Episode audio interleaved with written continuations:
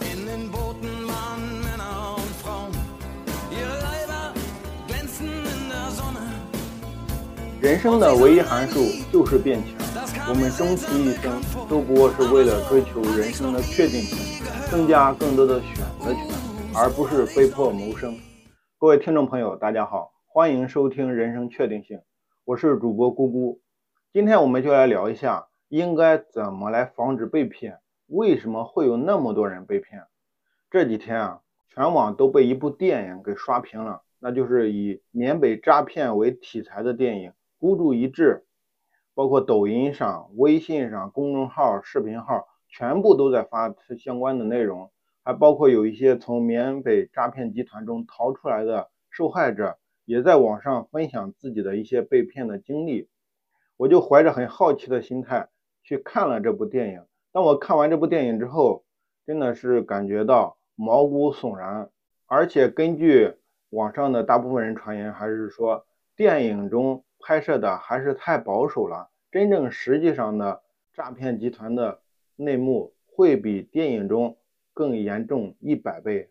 他们为什么没有按照真实的情况来播出？一方面是因为按照真实的情况播出来之后，他的电影可能无法上架过审，无法上映；另一方面是因为如果说按照真实的情况来播出之后，那些诈骗集团他们的诈骗手法会再次升级，会让更多的人防不胜防，再次受骗。当我看完这个电影之后，它电影主要讲的是两点。第一点是讲人是怎么被诈骗集团骗到他们团伙里面去的。第二点讲的是我们的钱怎么被诈骗集团一点一点给骗走的。我们先来说第一点，针对男生，他们用的诈骗手法其实是非常简单，就是给你一个高薪的工作，生活环境、办公环境、工资待遇都非常不错。直接就能吸引你过去，尤其是可能对于男生来说，平时生活压力比较大吧，也可能其实大部分的男生来说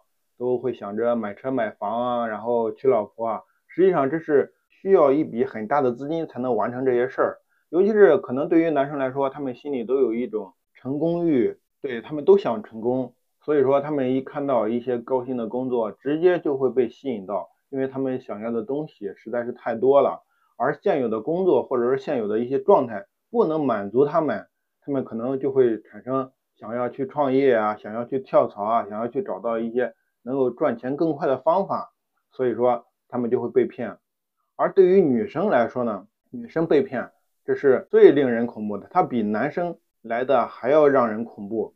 男生你直接抛给他一个诱饵，他可能就直接上钩了，但是对于女生来说，他是一步一步给你去设计陷阱来让你上钩的，尤其是对于女生来说，你直接抛给她一个高薪的工作，她可能并没有太大的感觉，因为很多女生其实她不怎么需要钱的，这也不是说对女生不好啊，就是女生可能没有那么大的压力，因为好像感觉生活的重心是放在了男生的身上，男生要买车买房，呃，要娶老婆要给彩礼。但好像没有听说过多少个女生要买车买房，然后要娶男生，然后给男生彩礼，对吧？相对来说，跟男生比起来，女生的压力可能会小些。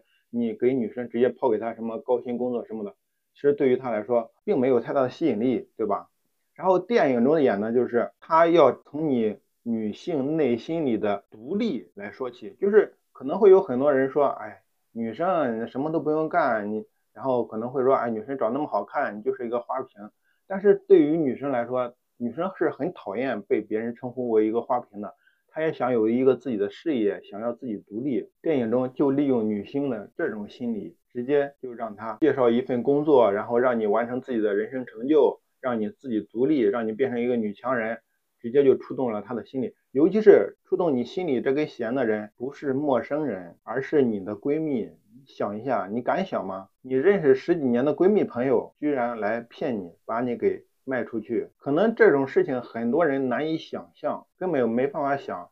如果说是被陌生人骗还好，但你被自己的那么好的闺蜜，尤其是十多年的感情，居然就被骗了，有点塑料姐妹花的感觉。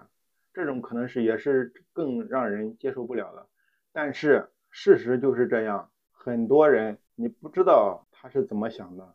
他真的可能会把你给卖掉。那我们再来说怎么把钱给骗过去的。其实这部电影里他讲的最重要的一点是，就是针对男性的诈骗，他并没有讲太多针对女性的诈骗，只是电影后面讲的。我们先来说。那前面针对男性怎么来骗男性的钱呢？其实对于男生来说，还是回到刚才的那个话题，男生呢想要搞钱的欲望太强大了，所以说你只要给他提钱，他就会上钩，对吧？然后这时候如果说你再稍微用美女对他说来轻松搞钱，双重压力，他直接就顶不住啊，直接就上钩了。包括电影中也是这样演的，就是直接给所有人去发那些赌博的一些广告，尤其是还是一个美女的性感荷官在那里说来 VIP。让你赢多少多少钱，不管你是年龄大的、年龄小的，你是一些城市的高级白领，还是一些保安，或者说你是一些工厂里的打工人，所有人都抵挡不住。谁不想多挣钱呢？尤其是现在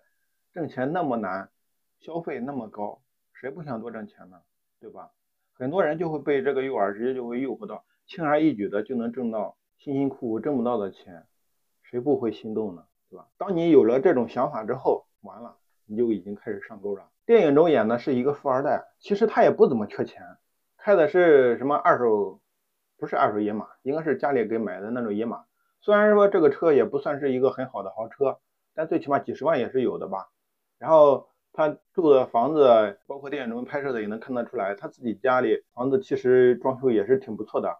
啊，然后包括他父母还给他买了一套房子，这套房子光抵押给法院，这是应该算是最低的抵押价格，就抵押了八百万。那你想一下，他这套房子原价最起码得要一千多万吧？实际上他的家庭是非常富有的，但是他也没有抵挡得住这个金钱的诱惑。他就在看到赌博广告的时候，我看到他被第一眼吸引的是被那个翻倍的利润给吸引，然后。第二步是被那个性感的荷官给吸引的，他就忍不住点了进去，点进去了那个软件，然后找到了那个性感的荷官，又点进去上了赌场的牌桌。然后就在他第一次尝试的时候，可能他也是第一次玩，因为我们从电影中也能看得出来，他的情绪是非常的紧张的，包括他的眼神呀、他的动作、他的身体这种肢体语言能看得出来，这对于他来说是人生的一种尝试，尝试一下赌博。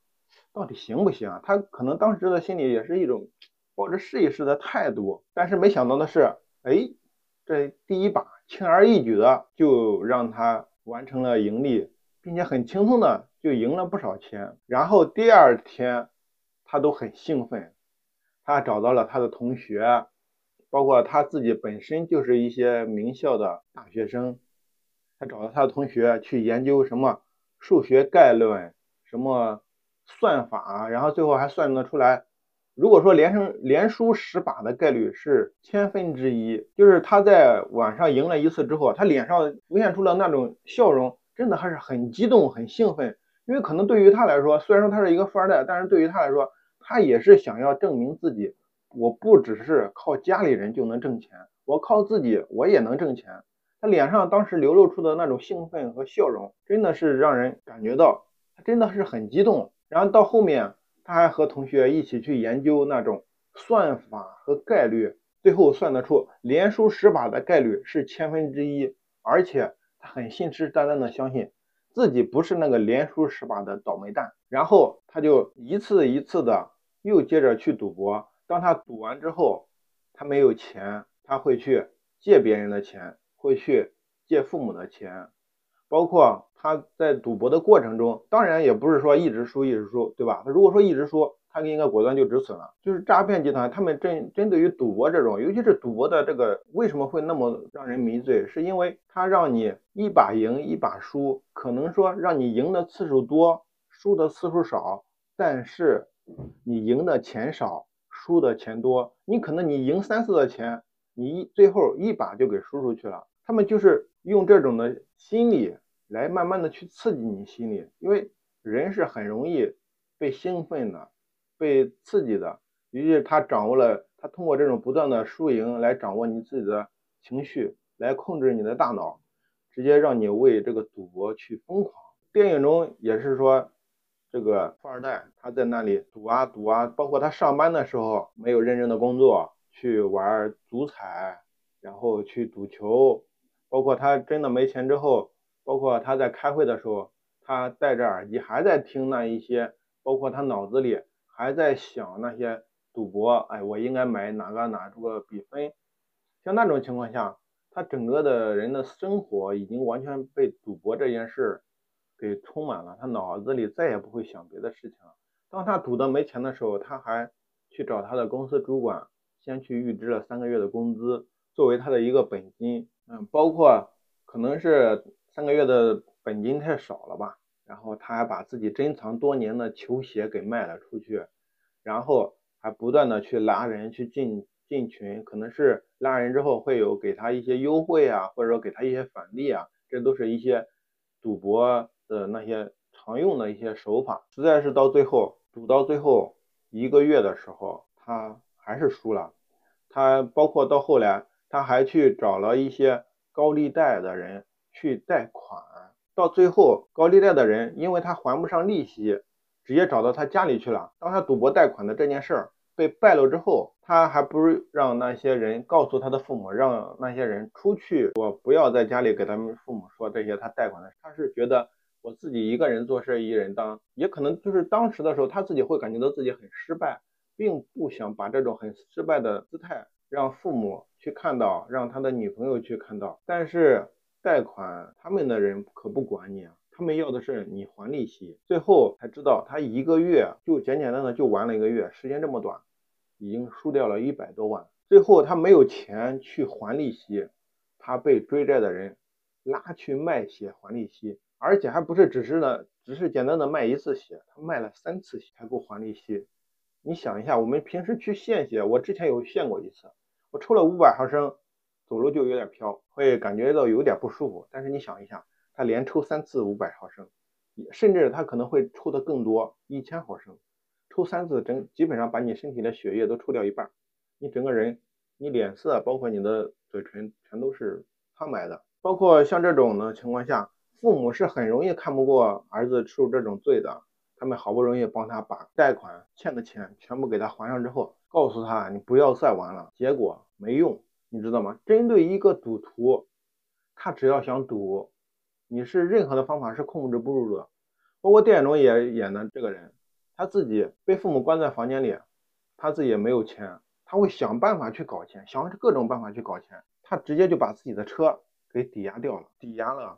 三十万贷款，他还拿这个去赌，甚至这时候他还去会去办各种信用卡，直接就刷爆它作为这个赌资，因为他这时候他已经输的很多了，他会有一种心理，我想要翻盘，尤其是会想我想要在下一把就翻盘，但事实上没有那么多的翻盘，真的没有，就算是让你翻，你还会想我这一把翻盘之后，我下把会不会再翻盘？他老是会相信运气，但是你别忘了，你是在赌博。赌博没有那么多的运气来让你来使用的。后来的时候，可能是家里也实在是看不过去了啊，看他还连续这样赌，也可能是觉得没有办法了，真的是没有办法去控制住了，就想着把他从这种大城市给送回老家吧，因为老家可能也没有太多的网络，我们可能也有去乡下待过，在乡下可能一些设施、一些环境就比较原始一点，没有大城市那么方便。在这样一种情况下，他去了老家，然后陪着他的奶奶。这个时候，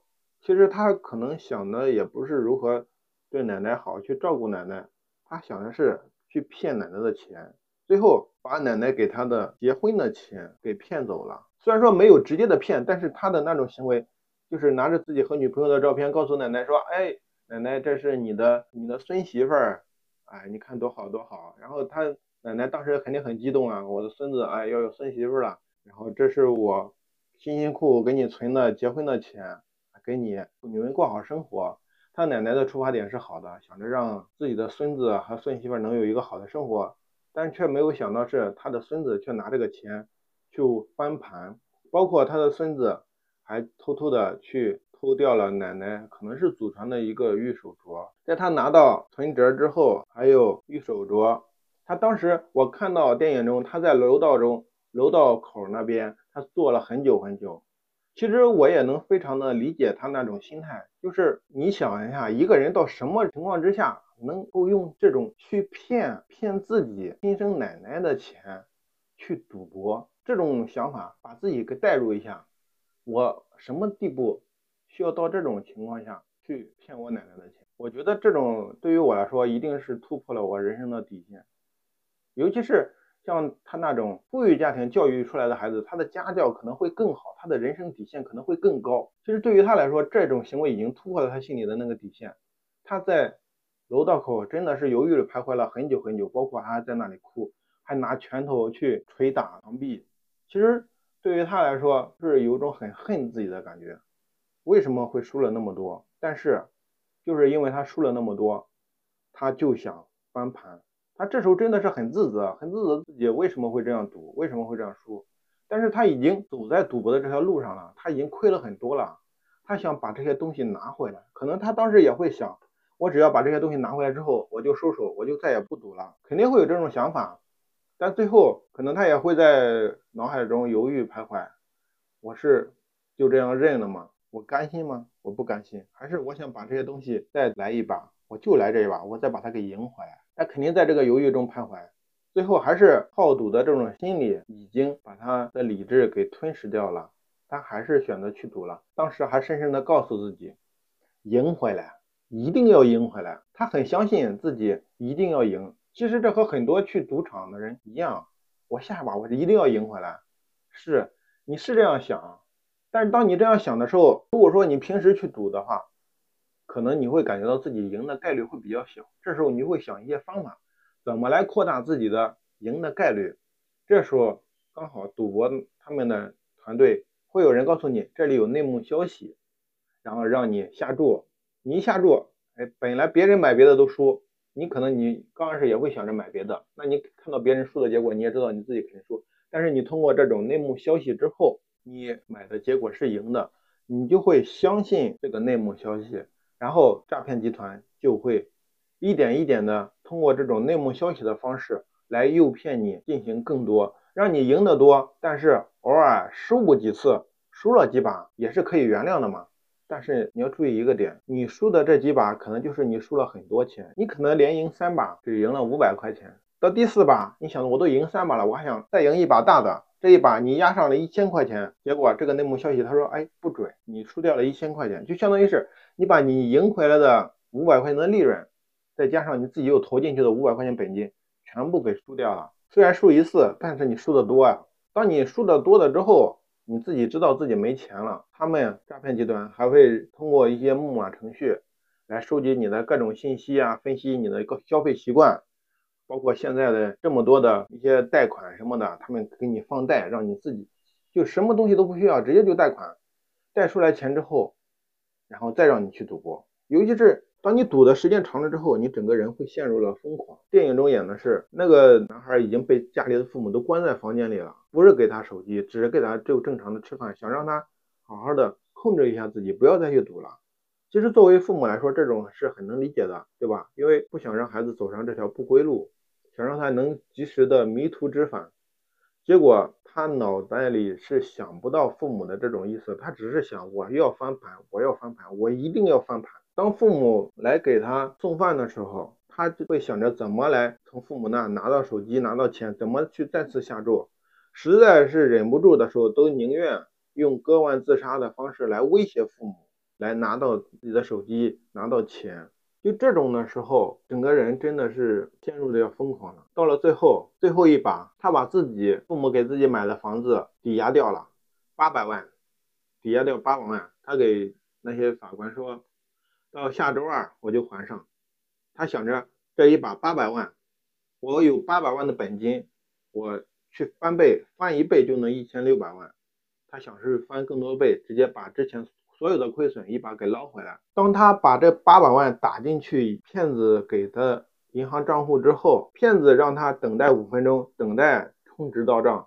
结果在这短短的五分钟时间之内，诈骗集团那边却是快速的把这八百万转移到一些银行卡上，然后进行分散转移，包括他都把这些钱立马从取款机里面通过大量的人工给取出来，不会让这个钱在银行。卡里多停留一分钟，只有五分钟的时间，五分钟时间内这些钱取不出来，所有的损失算你自己的。当然还有很多人想是希望以这种形式来盈利的，他们做这个是专业的。当五分钟之后，这个人还在等待着充值到账的信息。这时候他问了一句：“我的充值到账了吗？”结果收到的信息却是你已经被加入了黑名单，你的好友已经被删除了。而另一边，诈骗集团在那里狂欢，开了一个大单，这一单赚了八百万。基本上这就是整个人被骗的一个过程。你想一下，当你在被骗掉，也不说八百万，他最后一把八百万，他之前可能还会亏得更多，可能会有一千多万嘛，最少得有一千多万。你想一下，当你整个人被骗到这么多的时候，可能之前不相信自己是被骗，但这时候你一下子就清醒了，你比任何人都清醒，你终于知道自己是被骗了，你对也终于敢承认自己是被骗了。这个时候你就会，就是你的心里会特别的冷静，特别的理智，尤其是你当你看到父母、看到女朋友、看到自己的朋友、家人的时候，你会感觉到自己真的是无法去面对这种情况下，自己辛辛苦苦突破自己人生底线。去搞钱，去弄钱，去做的任何努力，一下子变成一场空，让自己瞬间觉得是没有办法去面对。尤其是当时他知道这个时候，他的朋友在他身边跟他说：“没关系，我们还可以重新来。”这个人他自己就说：“重新来，我怎么来重新来？我重新来不了了，我回不去了。”他自己是知道的，一千多万，我拿什么还？我还不上了，我现在我所有的东西都已经没有了，我从零做起很难的，我可能甚至是做不到的。他知道自己的人生没有了，就这样了，他自己就陷入了无限的自责和内疚。尤其是想想自己的父母，想想自己的女朋友，就知道自己让他们失望了。他也知道，可能人生这辈子就这样了，再也翻不了身了。当时。就是你的大脑会被这种情绪给冲击到，你可能有些人会钻入牛角尖儿，就一直在想这个事儿。他当时就是这样，最后直接会想着人生很累，就就想要结束。电影中也是这样演的，直接就到了阳台那，啥话也没有说，直接就一闭眼往后一倒，整个人就没了。看到这里，我们可能会觉得，哎，这人怎么这么傻呀？怎么这么容易就被骗呀？然后。你就算是被骗了，你你最起码你你还可以重新来嘛，对吧？你也不至于说就这样把自己给结束掉啊。我们看是这样看，但是如果说真正的把你自己给带入到那种情绪之中，带入到那种环境下，可能我们每个人都无法去控制自己。就是当你上了牌桌的那一刻，你的结局就已经注定了。有很多人，其实有特别多的人喜欢赌博，但他们可能不知道是你参与的是赌博呀。你参与的是别人的游戏，这是别人设计的局，游戏规则不在你的手中，是在别人手中掌握的。尤其是诈骗，它会比公平的游戏更狠。他们就是这种通过一次又一次的让你获利，来唤醒你身体内的赌性，让你去陷入疯狂，最后在你不理智的情况下，最后一把进行梭哈，然后在你整个人。大脑兴奋到充血的时候，让你一把亏空。就是整个赌博游戏，赢的人永远是庄家，你只是一个什么？你只是一个小散户，你只是一个小垃圾，你是不可能赢的。但为什么又有那么多人喜欢赌博啊？就是为了想要轻松的去获利。那还有的人就是亏完之后还想去赌，他们为什么会去赌？他们想翻盘，就是这种。让你不无限次想要翻盘的心理，让你一次又一次、一次又一次的去赌博，到最后，这个富二代他的女朋友去找了反诈骗的警察，是说他之前是有一次翻盘的机会的，只是他为了不让她男朋友继续上当，想要直接就在后台默默的把他的这个下注给取消掉了。当时他女朋友也很后悔，说如果说我上次不给他取消掉，可能他就。翻身了，他就不会再去赌了。但是那个反诈骗的警察说没有用的，在这种关键进球的前几分钟，他们都会锁定投注的，包括后台调整赔率。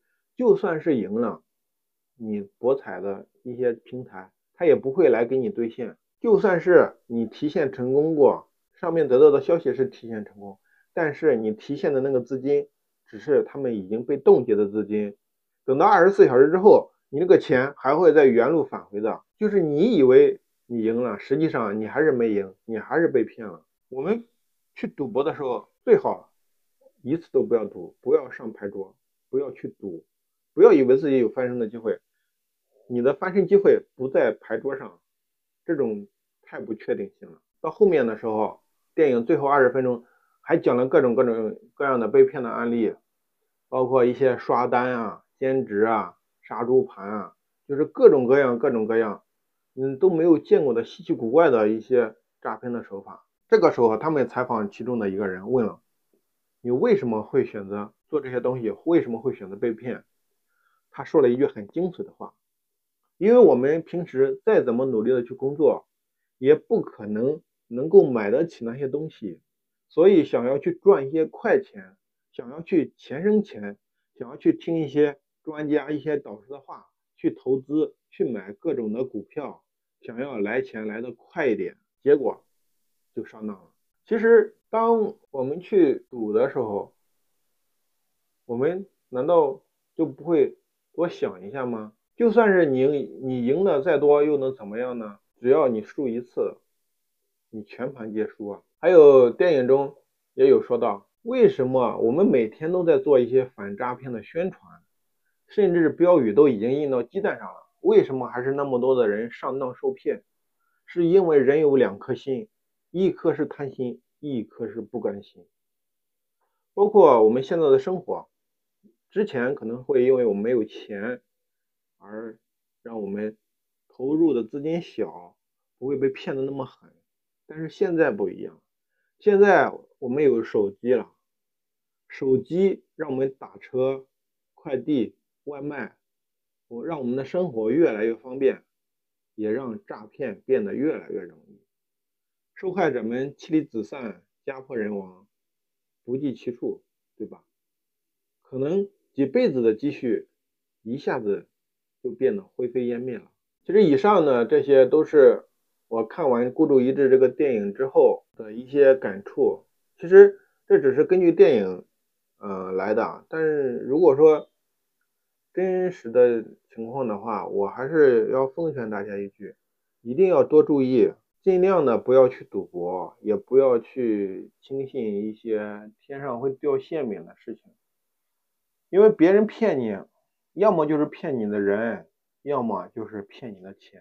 其实如果说骗了你的钱还好，骗完之后你你去努力，你只要别失望，别灰心，你应该还能再挣得回来。更最可怕的是，在电影中没有演的，他们把你的人骗过去，只是让你来诈骗，但实际上有很多的，包括现在我。网上写的，甚至是朋友转发给我的一些文章都在说，他们把你骗过去之后，最轻的是让你去干诈骗，去骗别人的钱。那如果说你不想去干这份工作，可以直接就卖你的器官，嘎掉你的腰子。像这种情况下，你整个人都没了。尤其是你看了里面的之后，你会发现这种诈骗的手段和手法真的是无处不在，就在我们生活的身边。大家还是一定要多注意吧。当我看了很多的这种文章之后，我当时我就把一些看的文章和一些视频直接就转发给了我的弟弟，因为他现在上大二，然后现在是二十一岁，这种就是没怎么处过社会的年轻人，我真的很担心他会被一些这种坏蛋给骗子骗到，真的很怕很怕。包括你自己，我不想我自己被骗，我也不想我的家人被骗，我也不想我身边的朋友会被骗。包括后来我在和我的朋友去聊这件事的时候，我说我最近在看那个《孤注一掷》，我说真的感觉哎很害怕呀，真的这种诈骗太太吓人了。然后我那个朋友还跟我说，还有一网上还有人说中科院的博士都被骗去缅甸了，他就是不考虑自身的能力。老是想着想做一些什么高薪的工作啊，其实我觉得是他不满足。中科院博士，你已经是人群中的万分之一了，好吗？你已经算是很幸运的了。你这种情况下你还不满足，还是人生要知足一点，不要有那么多的贪心吧。其实还是电影中说的那句话，我记得之前我看过《我不是药神》中。它里面我记住了一句话：世上只有一种病，那就是穷病。现在再加上这部电影中的一句话：世上只有两颗心，一个是贪心，一个是不甘心。其实全部说起来，这都是你心底里的一个欲望。欲望是魔鬼，可能会你的欲望会让你变好，但更多的是你的欲望会让你变成魔鬼，因为你平时你正正常常的你是达不到自己想要的那个目标的。这个时候你又特别想要得到一个东西，你就会想着走一些捷径，找一些快捷的方法。这时候赌博还有一些别的奇奇怪怪的方法就出来了，你脑子里就会想这件事儿。你只要一想，你会控制不住自己，你就会想去做。包括现在很多人都在说黄赌毒，这是最厉害的三个东西，这三个人都能对人的整个人生进行毁灭。赌这个，只要你一上牌桌，基本上就倾家荡产。那毒，你只要一碰，你基本上你就戒不掉了，尤其是之前。你去看一些那种电视上宣传的那种，整个人人生都毁了，对吧？你就忍不住的想，就上瘾，控制不住。其实我们去看这些东西的时候，就会发现，其实被骗的更多人，尤其是喜欢赌博的人。就是我们好好去思考这个事儿，为什么会有那么多人会被骗？什么样的人会被骗呢？其实更多的是穷人家的孩子，因为他的环境。他的生长环境，包括他的经济条件、他的家庭教育，对吧？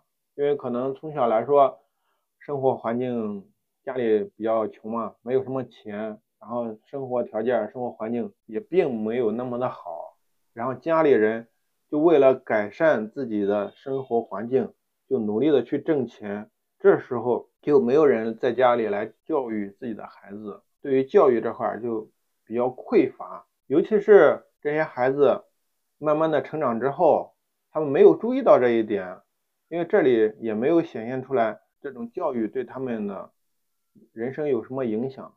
但是当他们从小学到初中，甚至是初中走到大学，有的人就没有上大学，直接就去工作，进入了社会这时候他就会听到很多很多的消息，比如说听到最多的就是一些白手起家的案例。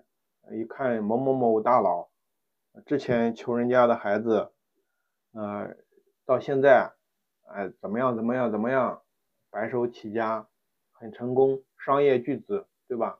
他心里其实对于他们来说，他们就特别的想渴望，他们也想渴望成功，想成为有钱人。包括因为之前的生活环境中物资的一些匮乏，尤其是你到了大城市之后。这种生活环境的，各种物欲的丰富，他是从来没有体验过的。有很多人可能就会因此就迷失掉了。我们就举个简单的小例子，有人说喝酒，我脑袋子里第一反应就是啤酒和白酒。但是，一些城市里的人，他们可能就会想的是红酒、什么清酒，还有别的一些什么各种品牌的什么什么酒。这些东西对于一个农村孩子来说，他是一个会觉得哎很好奇。那些东西说的是什么东西啊？我也不知道。包括我想去吃我没吃过东西，我想去喝我没喝过东西，我去体验我没有体验过的东西，他就会想要去享受生活。当这个时候，他的心里就会有一种渴望，他渴望想成为别人的那种人。然后这时候他心里可能会有两种想法。他如果说这个想法会变得好一点的话，他就会。有很大的动力，就会想我要努力的工作，我要好好的去努力去做事业，然后就把自己的事业做出一些新的成果，他们就会开办自己的公司啊之类的，就会白手起家。那有些想法比较偏激一点的，或者比较坏一点的，他们可能就会想着要走捷径，因为正常来看，从我现在达到那种地步，真的是太远太远了，而且这个过程中很痛苦。最重要的一点是，我不知道我这么做之后，我到底能不能达到我这个目标，我看不到，我我看不到人生的这种确定性，而且我自己也没有那么久的耐心能够等到，比如说有人跟你说八十岁你就能身家千万、豪车豪宅，但对于你来说，我现在才二十岁，我还要六十年，我这六十年我干什么呢？很多人是一想之后自己都，甚至还会想，我以后我能不能活到八十岁还不一定呢，对吧？会想着现在就想立马去享受这些东西，他这时候就想要走捷径了。尤其是对于很多人来说，他们也是更多的是面对自己人生的迷茫。对于穷人家的孩子，可能有些时候教育也不足啊，他就不知道。自己能干嘛？自己好像也不会干嘛。那这个时候我怎么才能达到那种年入百万？怎么才能有香车美女呢？不知道。这时候就很多人选择去买彩票，选择去赌博，因为这个来钱比较快嘛。我以两块钱去博五百万，成本小，投资大，这真是好项目呀！换谁谁不想要，是吧？包括还有人去一些。澳门赌博的东西，全部都是以这种心理，就是想以小博大。嗯，包括我们也不能说这种完全不可能啊，它也有可能。包括网上也有很多人说，哎，有的人真的是买彩票中奖了。也正是因为他们网上有晒出这些人谁谁谁又中了什么几百万的大奖，才会让更多的人愿意去花这个钱去买这个奖，去博这个概率，让他们相信自己是那个天选之子。之前。我记得有一句话是说，我一生下来，我人生中已经就有五百万了，我只是缺少这一张卡的密码，而现在这张彩票就是我人生中的这个密码，我只需要不断的去测试这个密码就可以了，只要输对密码，五百万立马到账，我只要去不断的去尝试就对了。这是我之前一个喜欢买彩票的人告诉过我的，也不说很多人吧，也有一些人会会中奖。之前老是听人说，说中彩票的人拿不住自己的彩票，会拿不住这个钱。包括我们去看了一些很多的，也是他们中奖之后有了一大笔钱，然后你再看过上两三年的时间，他这笔钱会迅速的消失掉。很多人当时说他掌握不住这个钱，我当时我都不理解。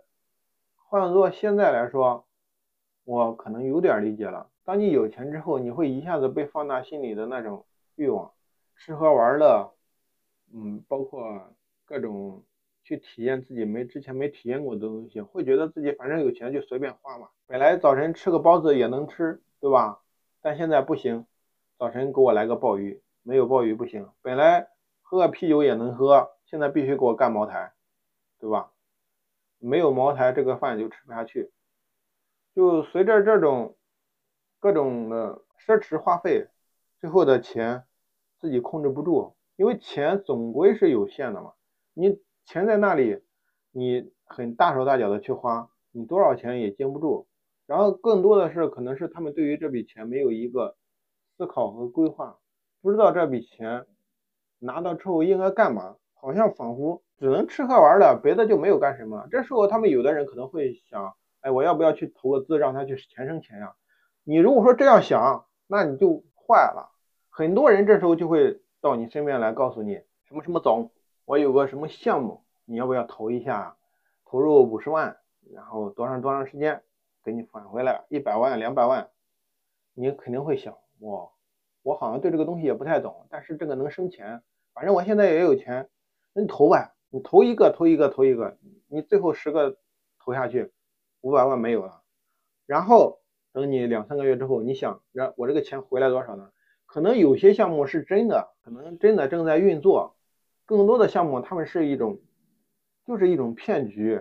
他们只是拿一个 PPT，一个空口说的那种话来骗你的钱，但实际上他拿到你的钱之后，他立马就消失了，他根本就没有拿你的钱真正的去做事情。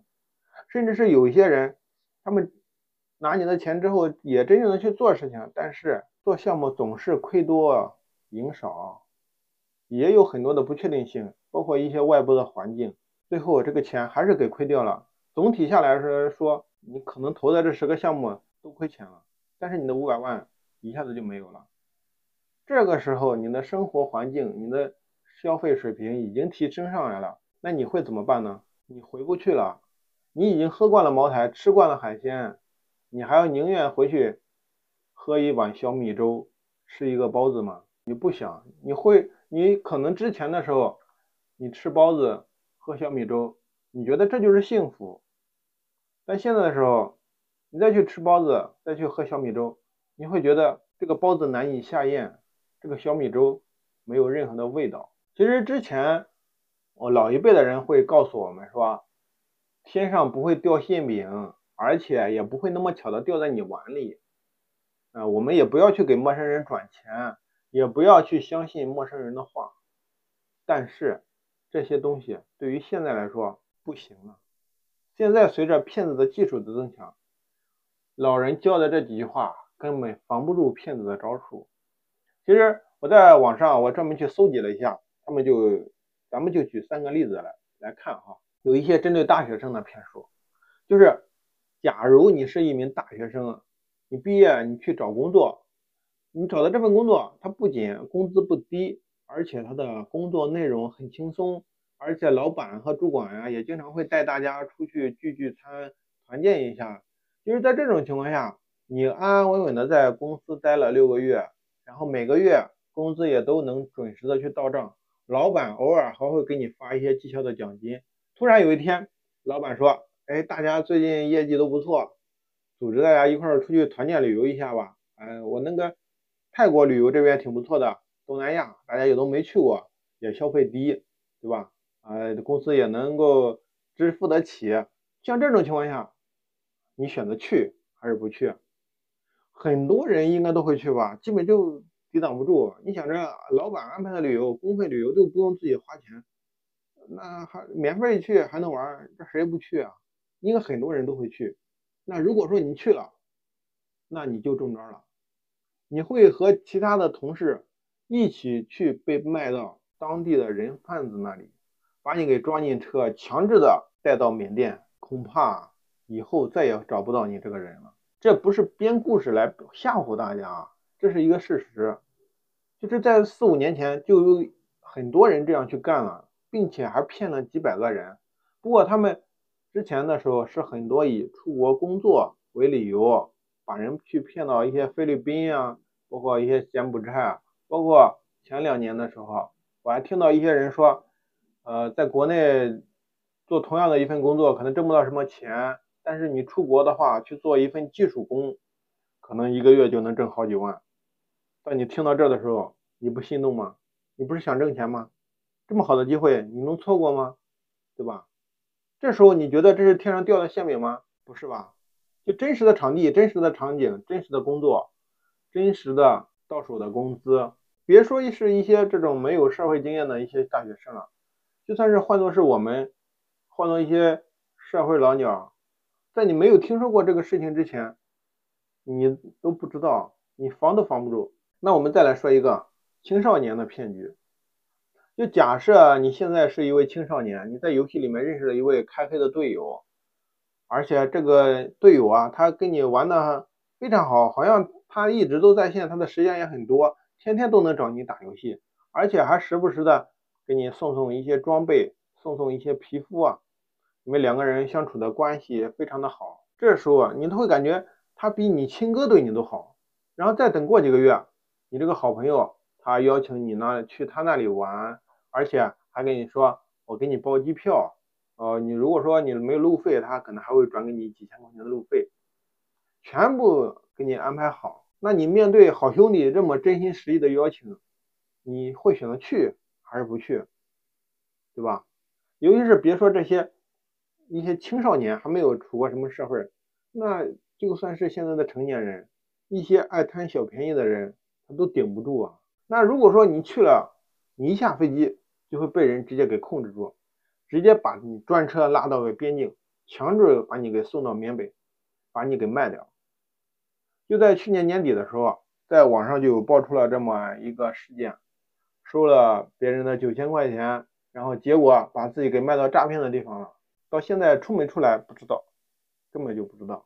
那像这种情况下，我们之前说的不要给陌生人转钱，那你觉得这句话还有用吗？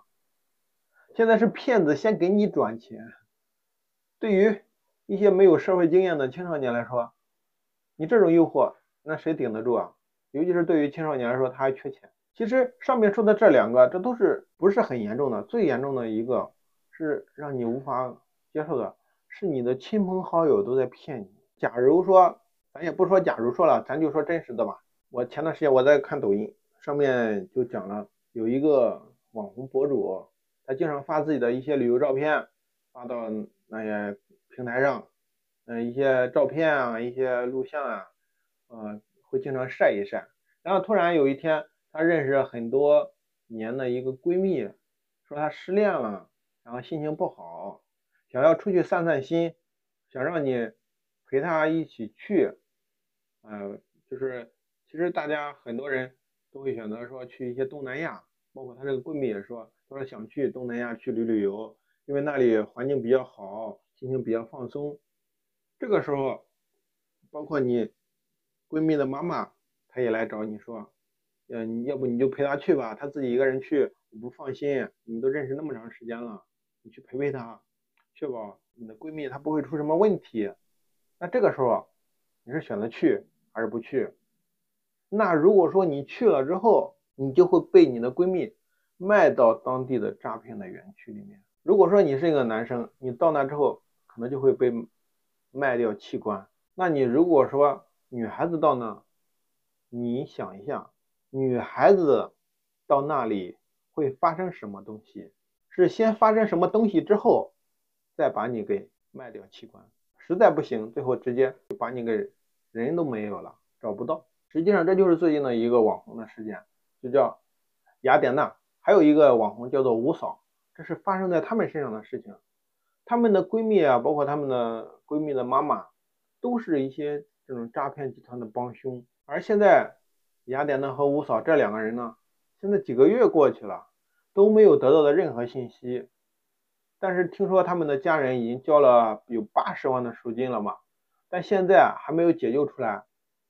这不是一些个别的案例，这只是因为这种几十万粉丝的网红被骗了，所以这个事情才会被曝光出来。那我们想一下，那其他的一些不是网红的普通人呢？那又有多少人也是同样的被这种操作手法给操作过？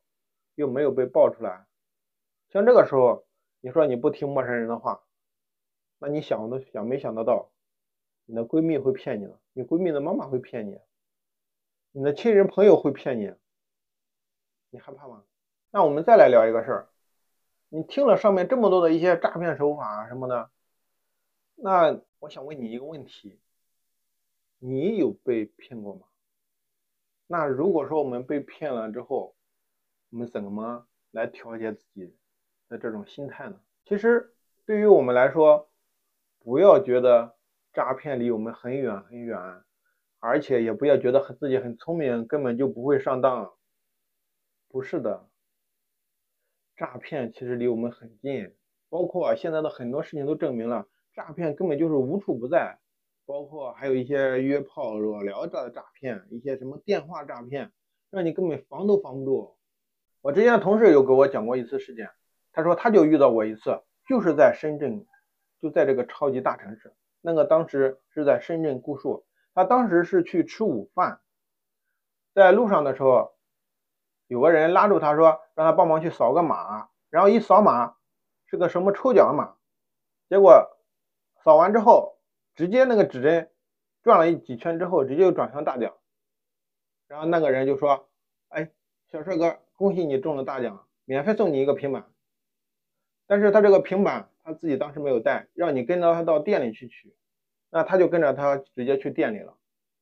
到了店里之后，他们的客服人员给你介绍这个活动怎么样怎么样怎么样，然后送你一个平板，然后再让你去下载一个软件，去绑定你的支付宝花呗，说你要先用你的支付宝花呗先充值四千六百元，之后再。送给你平板电脑，而且这四千六百元并不是说你支付的一个费用，只是充值到你这个商城里的账号上，这你的商城里面就代表有了四千六百元，你可以使用这四千六百元的商城积分来在商城里兑换任何价值同等于四千六百元的商品。这么听起来好像是你没有花任何的一分钱就免费得到了一个平板，对吧？然后后期就算是你去消费四千六百元，你也是得到了一千四百。四千六百元的东西，听起来是这么回事儿，但实际上他那些东西真的值这些东西吗？这个东西要考虑一下。当时我那个同事直接就扭头就走了。回来他还跟我说他遇到的这件事情，他说这就是遇到诈骗了，对吧？我们不要去想着诈骗离我们很远，同时我们也不要去想着好事儿，什么免费送给你平板电脑，哪那么多好事儿呢？那为啥就到你身上了？他为什么要送给你平板电脑啊？说难听点的，没事的情况下，你爸妈都不送给你平板电脑，对吧？那么别人一个陌生人为什么会送给你平板电脑，对吧？我们。其实对于我们来说，应该不要去想好事，也不要去一些很危险的地方去旅游，对吧？那我们如何避免一些这种事情发生在自己的身上？就前几天我也去搜集一些信息的时候，我有看到一个文章，他这里有说到两点建议啊，我们谁都可以赢，都能赢得起，但是又有多少人能够输得起呢？对吧？其实很多人说。创业也算是一种赌博，对吧？尤其是创业是一种七分天注定，三分靠打拼的事情，本质上是和赌博是没有太大的区别的。就是一些事情你做对了，也不可能，也不可不一定，就是一些事情你做对了也不一定会成功。但是你如果说做错了之后，大概率会失败。所以很多人，包括很多的一些创业者，他都是带有一些赌赌徒的。心态的，他老是觉得我要全部都压上，我要背水一战。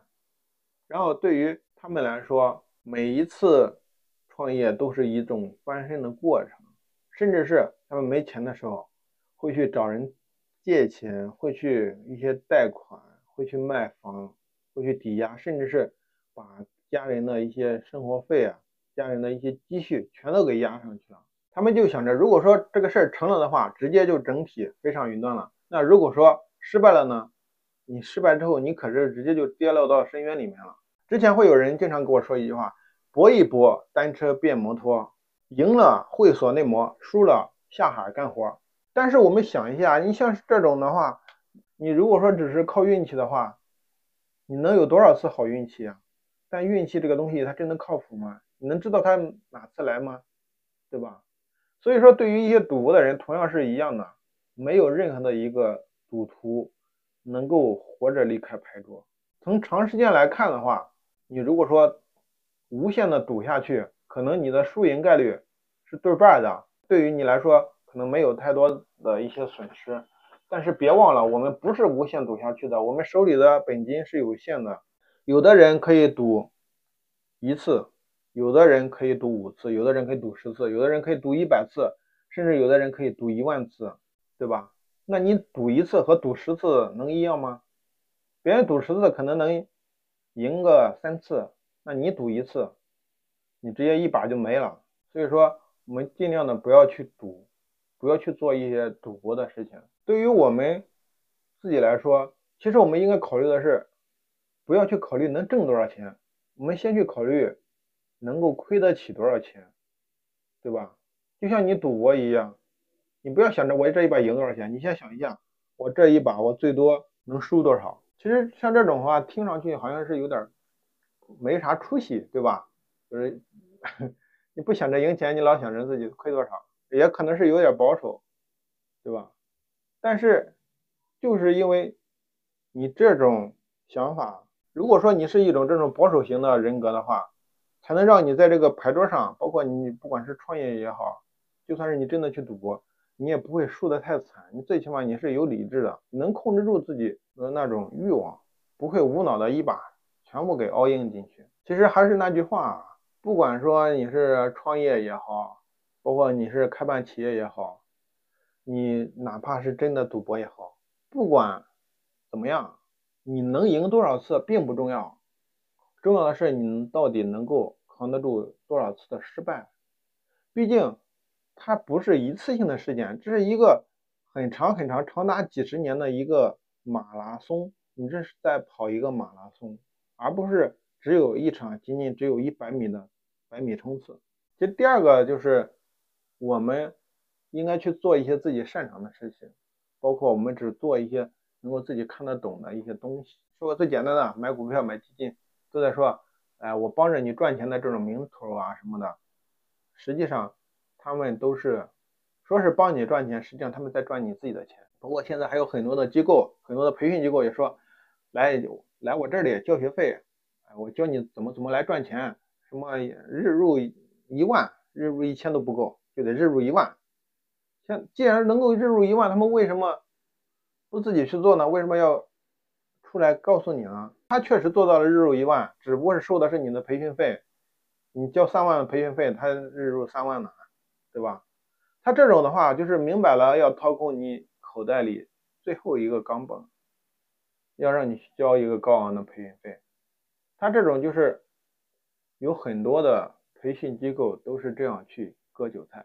那如果说，你去入手一个新的东西，那说个最简单的、最和我切合实际的东西，比如说现在我我们在做 TikTok，有很多人，包括抖音上很多人在说 TikTok 是一个好的机会，哎，什么无会员，什么私域，呃，什么怎么怎么的，然后尤其是有很多的一些培训机构会晒出来一些什么数据，哎呀，我这今天又挣了几百万。又挣了几千万，又挣了一个亿，但是你看他的货币了吗？他的货币是越南越南盾啊，他一个亿才多少钱呀？一个亿才人民币一万多块钱。尤其是你不知道他这个数据有没有作假，你看到的是他想让你看到的一个亿，但实际上可能他投入了多少钱进去，为了达到这个数据来让你看。之前我们呃在做 TikTok 这一块的时候，就有一家机构啊。咱不说是哪一家哈，他们当时就做了一个壮举，一天直播就卖了一个亿越南盾，就是越南盾，当时还还被发出来，显得很牛逼的样子。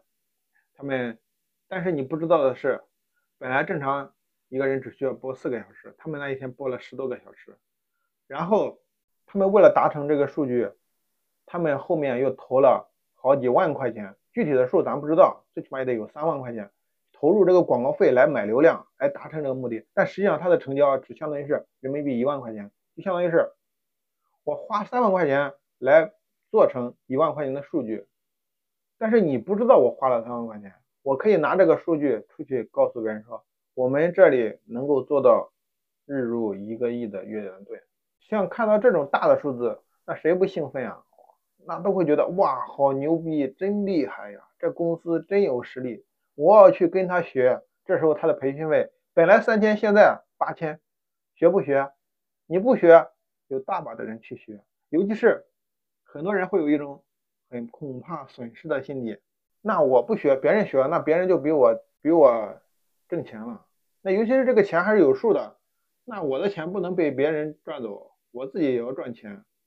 我晚一步，我就比别人亏很多，不行，我要去学。如果说你是这样想，你就是一个韭菜，你就被他给割掉了。他们都是通过包装自己，让你们先去相信这个人，相信这个机构，然后再去相信他们的一些培训的方法。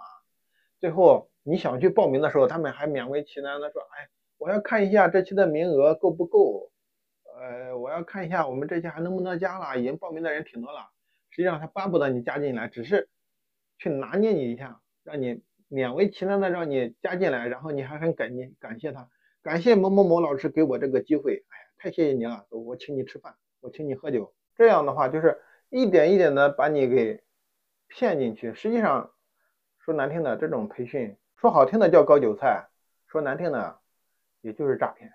其实像缅北诈骗那种情况下，那个可能经历的人不多，但是我上面说的这个做关于培训机构培训费的这个事情。应该很多人都遇到过，我自己我都教过很多。那如果说我们真的发生了这种的经历的话，就那我们怎么来走出来这种困境呢？就是首先我们要想清楚一点，人这一辈子人生总是会有一些磕磕碰碰的，成功也好，失败也好，绝对会遇到失败的。包括我们去追去追人，嗯，找喜欢人，你告诉他说我喜欢你，那人这种人还有表白失败的呢，对吧？这失败是在所难免的，我们去正确认知认识这个事儿就行了。其实有时候我们还有很多时候会在晚上的时候，尤其是到夜深人静的时候，会很懊恼自己为什么要做出这个决定啊，后悔自己在家在别人劝自己的时候说，我为什么还要坚持？为什么不听自己的家里人的话呀？然后会愤怒自己做出这么傻瓜的决定，是吧？尤其是自己在这里每天自己在纠结，自己在痛苦，结果收我钱的那个人却每天在那里潇潇洒洒、快快活活。可能就是每天自己都会这种去想，一遍又一遍的回忆自己这种失败的经历，然后就是一次又一次的将自己本来已经该要愈合的伤口给撕开了，然后不停的往上面撒盐、撒盐、撒盐。其实就是归根结底，他是不是说接受不了这个失败的结局，他是接受不了失败的自己。其实我们啊，这一生我们一定要学会和自己和解，就是什么意思呢？就这里给大家分享一个文章中的案例啊。文章中他是说，在年轻的时候，他是一个心情很差的人，心态很差，然后怨气也很重。然后在二零零六年和二零零七年之间，是他就是在工作上最黑暗的一一段时间。他不停的去找自己，不停的去换工作啊，情绪。很烦躁，就有一次，他跟朋友去参加一个聚会，在那个期间，他们聊到了一个租房子的事情。然后他当时因为工作不稳定嘛，就住在朋友那里。然后朋友就只是说了一句，说：“你看他多幸福，现在就住在朋友家里，每个月能省不少房租。”当时这个写这个文章的人，就这句话一下子就让他的脸色就。瞬间就黑了下来，然后等到聚会结束之后，他对他的朋友大声的吼了一句：“你为什么要告诉别人我住在朋友家里？你是觉得我交不起房租的意思吗？”就是这种逻辑会让你觉得很奇葩。可能朋友也只是一句笑谈而已，但是他自己却对这个事儿很上心，对吧？你这种。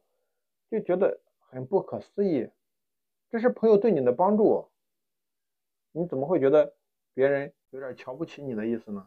虽然说这种想法我们有时候也想的很不可不可思议，但是事实实上这就是很多人的一个真实的想法，尤其是这种想法会造成一些心态扭曲，这你都会把朋友的关心来当做是嘲讽，比如说朋友告诉你说。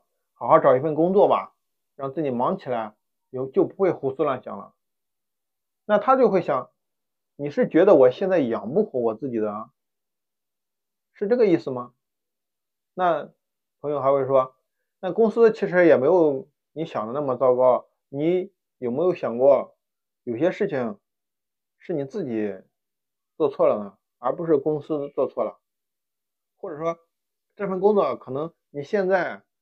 会比较辛苦一点，但是你坚持一下还是比较不错的。那你脑袋里就会想，你还是不是我朋友啊？你为什么要去站在老板的那个角度来说我？像像那个傻瓜一样去思考，你不应该帮我吗？还会说，那要不这样吧？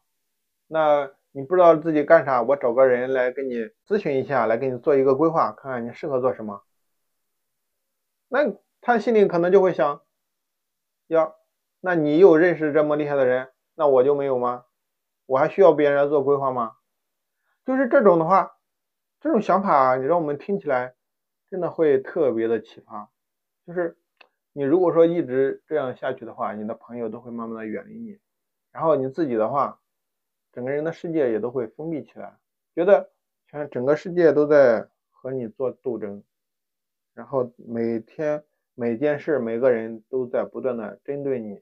不断的嘲笑你，像这种的话，我们作为一个外人，我们是没办法去理解这种心态的，包括可能他自己本人都无法去理解，甚至要过了很多年之后，他才能知道当年他为什么会这样做，为什么会去否定环境，否定别人，把所有的一切一切的错误都怪罪到别人的身上，怪罪到外部的一些环境上。如果说，他当时不这么去做的话，他只能把一些问题怪到自己的身上，他无法去接受是自己犯错了，也无法接受自己什么都做不好，也无法接受自己只是一个垃圾的情况。其实，如果说你有这种心态的话，你是没办法去和自己和解的，你也接受不了自己是这么差劲，也接受不了自己不完美。其实还是开头的那句话，人生的唯一函数就是变强。我们终其一生，都不是为了追求人生的确定性，增加更多的选择权，而不是被迫谋生。感谢您的收听，今天我们的内容就到这里了。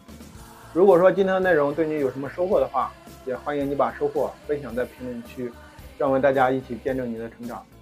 如果说你有什么疑问的话，也欢迎在评论区进行提问，也可以添加主播好友进行投稿提问解答。我知道的我会知无不言，我不懂的我会坦诚相告。也欢迎能够把今天的这期视频去分享给更多的人，让大家一起防止被诈骗。愿你我同登高处，共赏风景。谢谢。